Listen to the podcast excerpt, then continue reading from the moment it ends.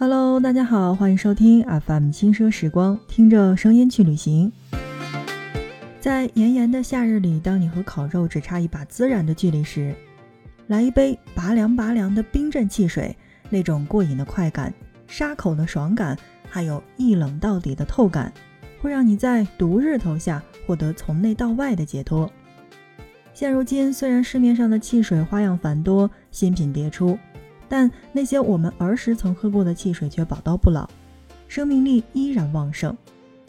那些汽水在流过我们舌尖的一刹那，就已经永远的滑进了我们的记忆长河当中，成为我们永远都不能忘却的经典的回旧杀。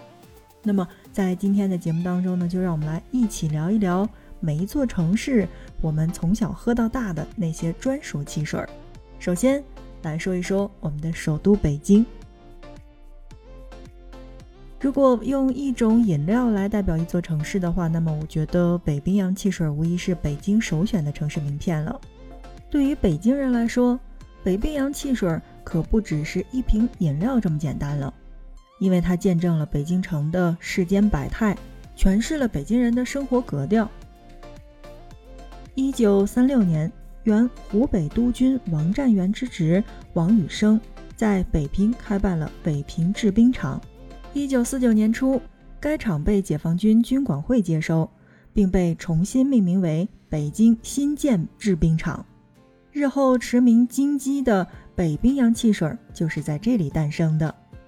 北冰洋汽水呢，最早投产于一九五一年，时任北京新建制冰厂的厂长邓毅特地聘请了画师。为北冰洋汽水设计了雪山白熊图案的商标，并一直沿用至今。北冰洋汽水投放市场之后呢，得到了消费者的广泛欢迎，因而销量甚佳。在一九六一年，北冰洋汽水的年销售利润已经达到了八百七十八点一万元，这在当时已经是相当好的业绩了。在那个物质相当短缺的年代当中，喝北冰洋汽水俨然已经成为了北京人享受生活的重要方式。在阳光过剩的盛夏午后，孩子们靠喝北冰洋驱散热浪，咕咚咕咚几口过后呢，暑意仿佛瞬间就远去了。在觥筹交错的杯盏之间，大人们除了用酒交流感情之外，也时不时的手把手吹着几瓶北冰洋，以便。缓缓酒劲儿，歇口气。就这样，北冰洋渐渐地融入进了北京城的市井，融入进了北京人的人生。改革开放之后，北冰洋汽水在新时代里焕发出了新的活力。一九八五年，北京市北冰洋食品公司正式成立。在此后的三年时间当中，公司的产值突破了一亿元人民币的大关，其净利润已经达到了一千三百万元。稳坐北京汽水行业的龙头座椅。当然，随着国门的打开，国外的汽水行业的资本开始涌入到了中国的市场当中。为了同国际接轨，北冰洋食品公司也开始尝试同外资合作。一九八八年，北冰洋汽水公司与美国百事可乐公司达成了合作协议，成立了北京。百事可乐有限公司，新公司除了继生产北冰洋的汽水之外，还要生产百事可乐、美年达、七喜这三种汽水。但由于先前没有与外资企业合作的经验，加之在北冰洋与百事可乐的合作当中，美方出资的是八百四十万美元，中方出资只有三百七十万美元，美方的股权也就大大多于中方。其后的结果就是，公司的生产决策权最终落入了美方之手，北冰洋汽水的雪山白熊商标使用权实质也就落入了美方之手，而美方只关心自己产品的命运，并不在乎北冰洋汽水的前途，最终导致了北冰洋汽水逐渐减产，以致最终停产。用北冰洋食品公司副总经理的话说说。美国人很精明，他们的目的永远不可能是来帮助北冰洋发展壮大的。他们想要的不仅是北冰洋的销售渠道，更是我们的饮料市场。二零零七年，中方开始就收购北冰洋品牌开始同百事可乐公司展开洽谈，最终经过了艰苦的交涉，中方以四年内不得以北冰洋品牌生产任何碳酸饮料为条件，收回了北冰洋品牌的经营权。而在二零零八年，北京伊利食品公司接受了北冰洋的品牌。对于伊利来说呢，刚刚接手北冰洋品牌时的这种境况，可以用。白手起家这个形容词了，因为北冰洋汽水已经停产多年，原来的研发生产团队早已解散，生产线也不复存在了。面对近乎一穷二白的局面，伊利只得从零开始，从头再来。经过查阅了各种的老档案，伊利找到了北冰洋饮料的配方，伊利还请了老员工、老街坊、孩子们去品尝自己调试的饮料。以求尽可能的准确的找到曾经的味道。除了保留了老味道、老口感之外，伊利还结合当代人的口味，对北冰洋的饮料的配方进行了改良，例如不再使用糖精，提高了果汁的含量等等。在二零零一年的十一月，淡出人们视线多年的北冰洋汽水重出江湖。虽然冬天是碳酸饮料的销售淡季。但刚刚复出的北冰洋汽水没用多少宣传就卖出了二百四十万瓶。很快，北冰洋又借势推出了罐装版的北冰洋汽水。北冰洋的汽水的强势复出，引发了老北京怀旧的热潮，同时也引燃了新北京人追求新事物的好奇心。这也进一步推动了北冰洋汽水的销售的增产。在二零一四年的夏季。北冰洋汽水的日销量已经达到了四十八万瓶，那只承载着无数北京人幸福记忆的雪山白熊，终于又红遍了北京的大街小巷。好的，现在正在收听到的是 FM 轻奢时光，听着声音去旅行。那在今天的节目内容当中呢，我们来跟大家一起聊到的是每一座城市都有一款从小喝到大的专属饮料。那种饮料应该是你的童年记忆了吧？